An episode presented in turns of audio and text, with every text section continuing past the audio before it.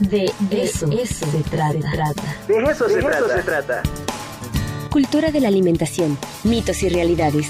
Patrimonio cultural alimentario. Con Isaura Cecilia García. De eso se trata. Y ya nuestra alquimista del sabor nos va a contar qué onda con este Pues, tema. Dulce licor, dulce tormento. ¿Qué haces ahí? Vente para adentro. Dicen por ahí, ¿no? Las bebidas regionales de Puebla son algo importante en nuestro patrimonio cultural alimentario. No se entiende realmente Puebla si no e- empezamos a entender nuestros vinos, nuestros licores, nuestros rompopes, ¿no? Que esa es un- una parte interesante. Y les traigo así como una compensación, algunos que no son muy conocidos y algunos otros que sí, que sí lo son, ¿no? En el, eh, bueno, empezando por la Sierra Norte, la Sierra Nororiental, tenemos Pahuatlán de Valle, tenemos Honey, tenemos este Jicotepe de Juárez, todos estos conocidos porque ahí se da una frutita que se llama acacho y en esa en esta esta frutita nos da este una especie de uva mexicana, bueno, así se le conoce como uva mexicana. Y es una de las principales, digamos, delicias que existen en Puebla. Y justo el licor de acachu tiene un sabor muy similar al vino. En este sentido, pues su proceso de fermentación es parecido, ¿no? Pero en realidad, pues es un aguardiente, es decir, eh, son licores eh, que se mezclan con el agua, con el, el alcohol de caña y con ese comienzan a este fermentarse y a tener su sabor. Aquí lo que tenemos es la humedad de la pulpa y entre más fresca es mucho mejor, ¿no? Las, esta frutita, pues que se da en esa parte de la sierra, nos da el vino de Acachú, que sí es muy conocido en toda la zona. Sin embargo, es, en la misma zona tenemos otro, otro licor que podemos decir este es la piñita, ahí la gente que está en Pahuatlán, saludos a la Sierra Norte, pues ellos son los que realmente este conocen localmente la, la piñita, ¿no? Y este, de alguna manera pues están ahí preparando algunos licores que este de manera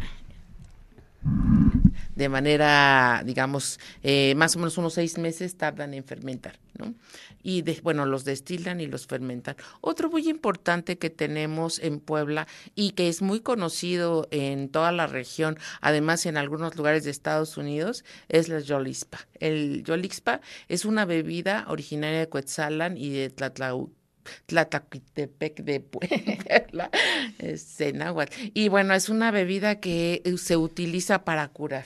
Ah, para Este, curar. Sí, para este que el retortijón y que para la sobremesa, pues es- era más bien aguardiente con hierbabuena y toronjil, pero este le hemos este concentrado algunas cuestiones como la menta, la salvia y ahora pues se endulza también con miel, panela y azúcar, ¿no? El O sea que esto también puede ser un digestivo. Eh, son digestivos, real- realmente so- lo son porque, bueno, si no lo tomas en exceso, es un, lo puedes tomar, es un traguito antes de comer y O sea que después de, de que te comes el mole del que hablamos la otra vez, Ajá, una cacho, te echas una de estas. una cacho. Ahí sí yo recomiendo el acacho. Ah, Sí, digamos para una, este, algo ligerito, la yolispa, pero el, el acacho sería muy bueno con eso que estábamos comentando por ahí.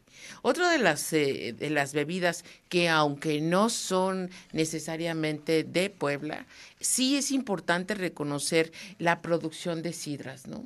Eh, y que no solamente sean para diciembre, sino que a lo mejor en alguna reunión podamos Un disfrutar domingo, un domingo, domingo ahí con una carnita asada. Con una carnita asada, como ves. Sí, y ahí sí es interesante que la producción de este Huejotzingo, digamos, la mejor producción de sidras de Huejotzingo es de Zacatlán, ¿no? ¿cómo está eso? Tenemos el problema de que Huejotzingo se está urbanizando rápidamente y ese proceso ha hecho que las manzanas eh, vengan pues de Zacatlán, ¿no? Entonces tenemos eh, diferentes tipos de manzana delicious, golden e incluso, pero este, incluso la, la manzana panochera pues es- vienen de Zacatlán y es con la que se produce la sidra. Oye, pero también se produce en Cholula, ¿no? Hay una Ah, fábrica- bueno, es que nosotros tenemos Sí, sí, tres sí. lugares de producción interesantes, ¿no? Huejotzingo, Zacatlán y por supuesto San Pedro Cholula, que incluso este encontrar por ahí un museo de la sidra, ¿no? Entonces, la producción de sidra es donde haya fruta y esa fruta rica y sabrosa que además del, del tejocote, tenemos este, la, la producción de manzana, ¿no? Entonces, triturar, de alguna manera aplastar, exprimir jugo de manzana fermentado con un poquito de aguardiente. Bueno, eh, cuatro años tarda el reposo de la sidra. Cuatro años, Oh, eso está Imagínate qué rico. Y no, y no es cara. Y deberíamos de consumir un poco más la sidra mexicana y sobre todo poblana, ¿no? Fíjate que yo tomé una bebida que es muy parecida a la sidra, como que un poquito con más alcohol, que se llama ladrón de manzanas. Ándale. Es una delicia. Sí, se, se oye rico eso de ladrón de manzanas. Sí, sí, sí. Bueno, en, en Puebla tenemos algunas marcas, pero este eh, se, eh, se gradúan de, eh, con respecto al grado de alcohol, ¿no? Tenemos muy sencillitas que venden en frascos pequeños que pueden ser de 3, tres grados, ¿no? De 8 grados hasta 12 grados tenemos de alcohol, pero esa se me antoja como de 20, ¿no?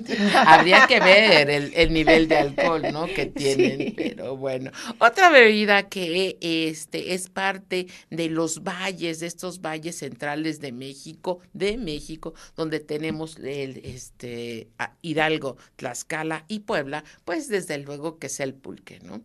El pulque en Nahuatl el pulque es una bebida fermentada, ustedes lo saben, de aguamiel, que en cuestión de horas, seis, siete horas ya tenemos pulque. Y bueno, esto de, de decir que, que, le ponen cosas es, es verdaderamente arbitrario porque en realidad decían que le ponían una, una muñequita ahí. De, ah, sí, de, sí. No, no, el pulque solito fermenta y rápidamente. no, no, eso. no, eso es para desprestigiar el, el pulque, ¿no? Pues yo es un, es hasta hace poco lo llegué a creer, ¿eh? Y, Sí. ¿Qué será? Hace como un mes que me invitaban un poco de pulque, como que dije, mmm, no sé, porque tenía esto en mente. Más bien lo rebajan, eh, lo rebajan un poco para que aguante un poco más y, y este se multiplique, pero en realidad este no, a lo mejor si es un lugar bastante dudoso, tal vez quién sabe, ¿no? Entonces, lo que sí es cierto es que en Puebla cada vez tenemos más municipios que producen pulque, ¿no? En nuestra zona, pues Zacatlán, otra vez, ¿no? Chignahuapan, este, Aguazotepec, Aquixtla, Ixtacamaxitlán, Cholula, sobre todo San Martín Texmelucan, San Miguel Canoa, y bueno, os, los pulques de Osolco, o sea, todo lo que es la zona baja de los volcanes, pues tenemos los mejores pulques de Puebla. El asunto en el pulque, él les puso una imagen que no sé si se estará viendo, pero hay un pulque azulado y uno más, más clarito y hay hasta más amarillo, ¿no? Ajá. Entonces, ¿dónde andan los pulques de Puebla? Justamente eh, ya en 2023 tenemos activadas las ferias las fiestas patronales y en todas ferias y fiestas patronales tenemos los curados desde el curado de jitomate, el curado de nopal, el curado de papaya, el curado de piña, el curado de mango. Se les recuperé una fotografía por ahí del curado de mango que este obtuvimos ahí en el carnaval de Huejotzingo. Ahorita ustedes saben que Huejo está en plena fiesta y este en muchos otros lugares también, aunque el carnaval debió terminarse, nosotros seguimos otras dos semanas para no errarle, ¿no? Y, Oye, ¿y qué es lo clásico que se puede comer cuando se bebe pulque? Pues este, los chapulines. Oh. Yo recomiendo, este, incluso, bueno, a quien no le gusta mucho, a lo mejor algunas frituras con la sal, eh, la sal bueno, es este, como el chile piquín. Uh -huh. Ese es un polvito que hay de chapulín, también es muy bueno. Wow. Pero ese lo obtenemos de Oaxaca, pero en, en nuestra, en nuestro, en nuestro entorno, pues chapulines. Eh, además, los chapulines los podemos probar con ajo, con limón, asados. Este, hay una gran cantidad de formas de hacer los chapulines. Y este, pues simplemente así como se lo están tomando, cómenselos, ni siquiera los vean. Y con eso es suficiente, es una gran cantidad de proteína. Y bueno, para la gente que este, a lo mejor que ya es muy, eh, muy aventurada, este, pues puede seguirle comiendo el chapulín. Aunque, bueno, este tiene, el problema con ellos es de que los guisan con mucha grasa. Mm. Entonces, si los asaran nada más como hay, hay otros, ¿no? El chagua, los chaguas, este nada más los meten al comal, los los los pones en taco con un guacamole, no tienes idea. Oye, y ahorita que, ya está de moda la freidora de aire, ¿no? También se podría hacer así. Tal vez sí. Bueno, hay muchas cosas que puedes hacer, incluso hasta con un hornito eléctrico. En, los metes solitos, incluso los totopos de tortillas y todo, sin grasa. Entonces el asunto es volver a usar las cosas sin grasa. Y bueno, pues también tenemos una, una bebida muy del centro, muy de nosotros que poco a poco ha ido volviendo a, recuperarse, pues es el rompope. Como Ay, qué rico. Ese, ese sí es uno de nuestros este, licores ligeros, diríamos, elaborados a base de leche y yema de huevo, que eh, bueno, es un aperitivo, igual que muchas de estas bebidas, se empezaron a elaborar en el siglo XVII y XVIII justamente este, vienen a ser prohibidas durante el siglo XVI, pero a falta de, pues hay que hacer más, ¿no? Entonces, el chinguirito reivindicado es desde el siglo XVII y el chinguirito, que es el aguardiente junto con el mezcal, pues lo seguimos este, encontrando en mucho en la narrativa del siglo XIX y del siglo XX. Entonces ahí está un chinguirito para empezar las labores y más bien era un pulquito, ¿no? Lo que originalmente se daba había en las cantinas, ay, ya voy a hablar de cantinas, las cantinas del centro histórico de la Ciudad de México, encuentras la cantina y en la esquina la tortería con jugos, ¿no? Entonces, y oh. pues te, tu, tu, juguito con otra de esas bebidas como el jerez, ¿no? Y bueno, perdón, ya me estoy tardando. Y este, por otra parte, por yo este. Por otra parte, tenemos eh, algunos, eh, algunas bebidas, algunos, en el caso del rompope, no solamente bebidas, sino también tenemos postres, ¿no?